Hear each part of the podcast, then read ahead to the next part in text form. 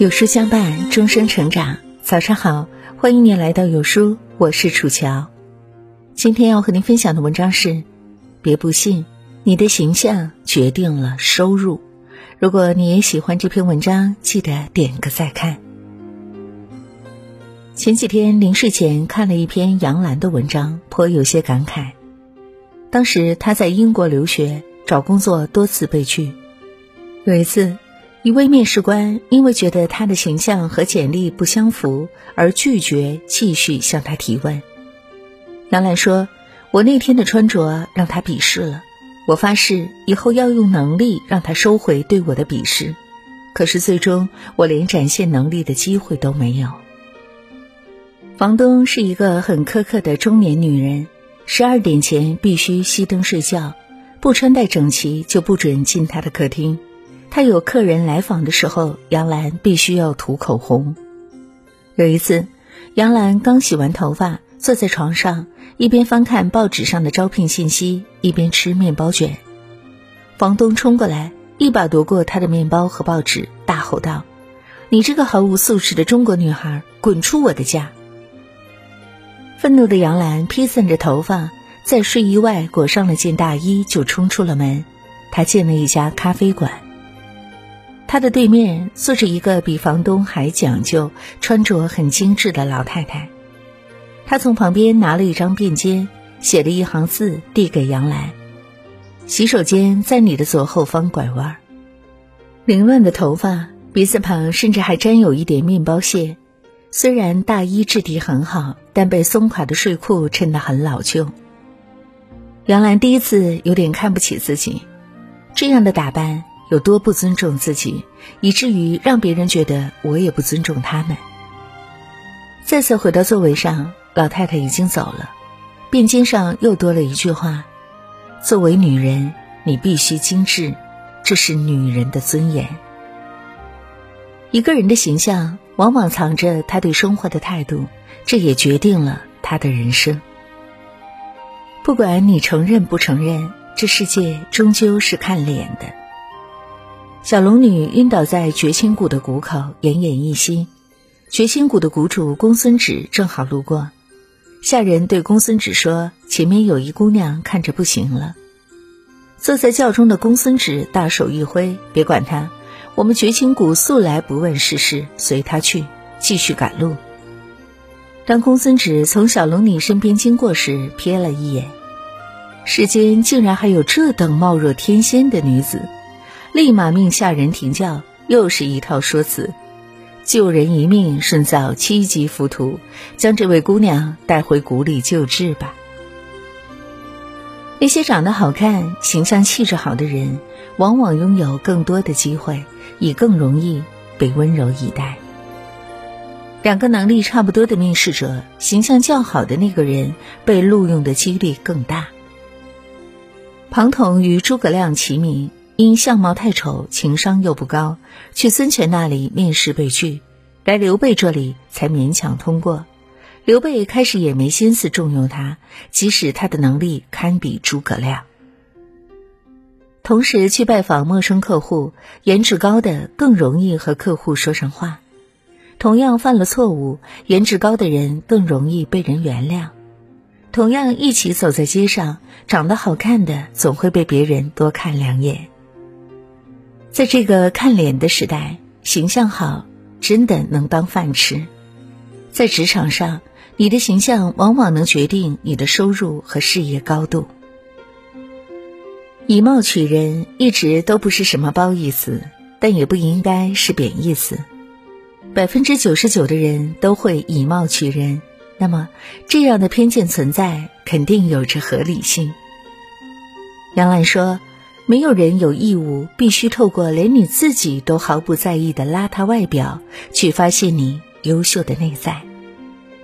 很多时候，从一个人的穿着打扮、一个人的精致程度、一个人的气质，就可以判断出这个人的层次状态。优秀的人、有涵养的人，往往更注重形象，讲究生活品味，即使家徒四壁。一捧枯树枝，一个饮料瓶，都可以让屋子里充满新意。高贵的人，不是拥有多少财富，而是对待生活从不将就，从不马虎。做好这四件事，做一个精致的人。一个人的形象，并不仅仅是指他穿了什么、如何打扮，而是他身上散发出的那种气质、气场和精神状态。因形象不好、自卑怯弱的人大有人在，处处碰壁受挫的人比比皆是。有时候，即使你确实很优秀，但你如果连施展才华的门票都拿不到，能力再强，也只能徒呼奈何。所以，你那么优秀，千万别让自己输在形象上。不管男生还是女生，都应该做一个精致的人。都应该做好这几件事：看书阅读，提升气质和学识。腹有诗书气自华。一个人的相貌、外在形象如果没有优势，那么他依然可以靠才华来弥补。而内在的气质、才华、修养，往往是一个人最好的名片，保质期也最久远。我经常和身边人讲起这件事儿。有一次参加某论坛峰会，一个胖乎乎的女生上台，在一群靓丽的职场白骨精旁边，显得是那么的土和不协调。但是，当她开口发言的时候，你会感受到那种强大的气场和与众不同的魅力。才华和思想是再高级的化妆品、质地再好的衣服也无法装扮起来的。运动健身。买家秀和卖家秀的差异，往往来自于身材的巨大差异。养成运动健身的习惯，让自己拥有一个良好的身材，这很重要。一个经常运动健身的人，他的精神状态和经常不运动的人是有天壤之别的。学会沟通，良言一句三冬暖，恶语伤人六月寒。会说话的人，往往一句话就能让人如沐春风；而不会说话，形象则会在别人眼里大打折扣。一个人的说话方式，透着他的修养和学识。穿衣搭配，保养自己，什么场合穿什么样的衣服，不妖媚，不做作，不俗气，大方得体，仪态万方。人靠衣装，马靠鞍。我从来不觉得一个注重自己外在形象的人是肤浅的，注重穿衣搭配、化妆保养的人，往往更热爱生活。很多时候，你的形象往往决定了你的人生，更直接的讲，决定了你的事业和收入。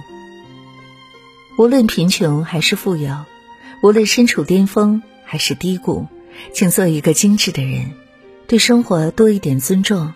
生活才会对你温柔以待。生活精致的人，总会让平凡的日子发出光来。有书君向您推荐一个面向独立女性的阅读平台——轻读实验室。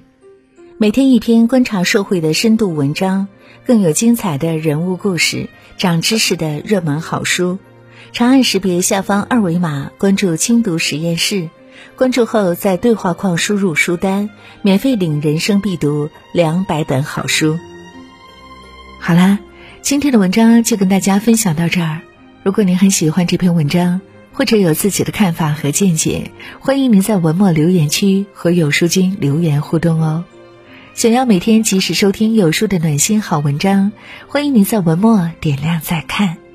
如果您觉得有书的文章还不错，也欢迎分享到朋友圈，欢迎将有书公众号推荐给朋友们，这就是对有书君最大的支持。我是楚乔，感谢各位的聆听和守候，祝愿大家新的一天一切顺利。明天同一时间，我们不见不散。